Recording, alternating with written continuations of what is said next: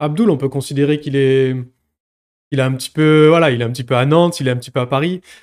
En poids léger, c'est le signe d'une signature imminente à l'UFC ou c'est plutôt le but d'aller combattre Damien pour la ceinture, euh, pour la ceinture des légers, Non. pardon? Non, aujourd'hui, c'est euh, c'est vraiment le but. euh, le but, c'est c'est l'UFC. Donc là, d'accord. Là, on se rapproche d'une signature imminente à l'UFC, on est d'accord? Euh,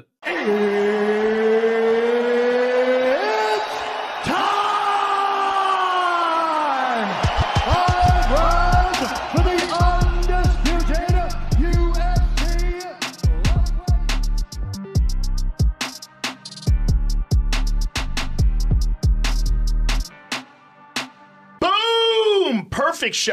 Eh, salut tout le monde, c'est Nico. Soyez les bienvenus dans MMA Club Podcast. Aujourd'hui, c'est le cofondateur et PDG d'Ares Fighting qui est en ma compagnie, sans oublier la casquette de président du MMA Factory. Et si je ne dis pas de bêtises, directeur technique national de la Fédé européenne de Krav Maga. S'il est en ma compagnie aujourd'hui, chers auditeurs, ça prouve au moins une chose c'est qu'au MMA Factory, finalement, on délègue. Benjamin Sarfati, soyez le bienvenu dans MMA Club. Merci Nicolas. Bonjour, bonjour à tous les auditeurs de ma club et merci pour l'invitation. Ouais, c'est cool. Ravi d'être parmi vous. Avec plaisir, avec plaisir. Je vais commencer par parler un petit peu de Cyril Gann. Je souhaite qu'on revienne un petit peu sur l'UFC 285. Après le combat, vous rejoignez le vestiaire.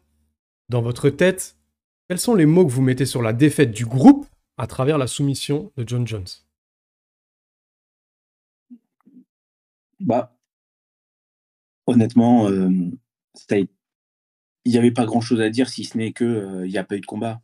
Euh, Il n'y a pas eu de combat parce que on n'est pas rentré dedans. Cyril n'est pas rentré dedans. Ça s'est passé trop vite. Il y a eu ce, début de, combat. Il y a eu ce, coup dans les parties. Ensuite, ça, ça, ça, ça, il y a eu, eu l'arrêt et ensuite ça reprend. Et à ce moment-là, chose que Cyril ne fait jamais. Euh, il fait une petite erreur en mettant le bras arrière, il avance la jambe arrière en même temps. Du coup, bah, il, se fait, euh, il se fait saisir, emmener au sol. Et euh, bon, finalement, de là, tout, tout s'enchaîne de façon négative, puisque bah, le game, c'était vraiment de bouler, de se déplacer, d'aller d'aller sur les côtés avec des uppercuts pour justement, on savait que John Jones allait vouloir descendre dans les jambes. Donc, il y avait vraiment cette envie de, de rentrer par, euh, par en dessous pour éviter justement euh, les entrées de, John. De.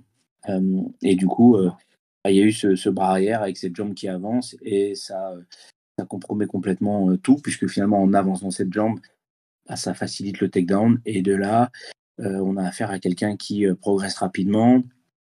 Une première fois, ça relève, ça amène contre la cage. Première tentative de guillotine qui ne fonctionne pas. Deuxième tentative de guillotine avec un gros poids sur les cervicales. Ça va très très vite, très grosse pression. Le bras rentre, le bras est placé. Il y a la soumission. Euh, là, à ce moment-là, on, est euh, tous euh, déçus, décontenancés, bien évidemment, au-delà de la peine et, de, la, déception. bah, il y a forcément les regrets qui commencent à naître parce que euh, combattre court, parce que pas rentrer dans son combat, parce que, parce que malheureusement aussi dans, dans, dans la vie de tous les champions, ça, ça arrive de ne pas rentrer dans son combat, tout comme euh, un Federer a déjà pris un 6-2-6-1 euh, dans sa carrière et ça reste pour autant euh, un des, des, des tennisman les plus, les plus talentueux de, Mm. de notre génération. Voilà, donc je pense que Cyril, malgré tout son talent, oui, n'est pas rentré dans son combat comme il, le- comme il le fallait. Et ça pardonne pas. Et euh, donc voilà. D'accord. Ça, c'est le constat que vous arrivez à faire, on va dire, à froid. Mais est-ce qu'il y a eu besoin de dire des choses les yeux dans les yeux sur le coup à chaud? Non, parce que Cyril est extrêmement euh, clairvoyant envers lui-même, envers nous tous. Il est, euh, c'est vraiment une personne euh, très intelligente qui tout de suite, tout de suite dit, ouais, j'ai, déconné. Voilà, il y a un truc qui va pas. et, on sait que voilà, ça- c'est des petits détails qui, qui font que malheureusement les conséquences sont grandes. Quoi, et chaque petit détail compte à ce niveau-là. Donc euh, non, il n'y a pas eu besoin de se dire grand-chose, euh, si ce n'est que euh, voilà, on était tous, on était tous désolés, confus. et voilà, c'est, c'est, on, a e- extrêmement trouvé de la positivité en se disant, écoute, ok, là, on, on a on n'a pas réussi, on a échoué, on, on repart. On repart, on retravaille, on y retourne, euh, on baisse pas les bras, euh, euh, voilà. Et on va montrer à tout le monde de quoi on est capable et c'est reparti. Et on a atterri le, le lundi à 19h, le mardi à 15h, il était sur le tatami. Mm. Par rapport à Voilà, ça, parce que- pardon.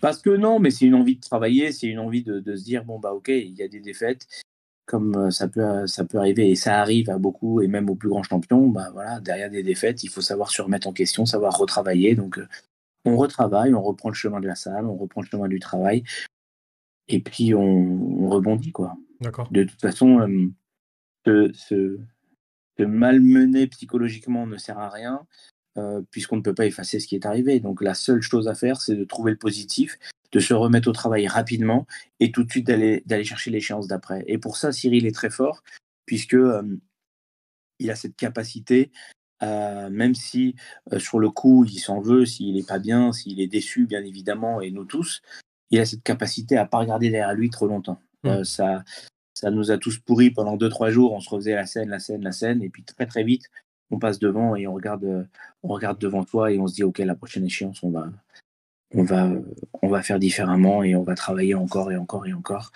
Et donc on s'est remis au boulot. D'accord. Par rapport justement un petit peu à, aux, critiques, il y a eu des choses qui ont été dites euh, très dures, avec beaucoup de, de passion, des fois ça déborde. Il y a eu aussi des critiques pertinentes. Lesquelles sont celles où vous vous êtes dit, ça c'est vrai, on doit le remettre en cause?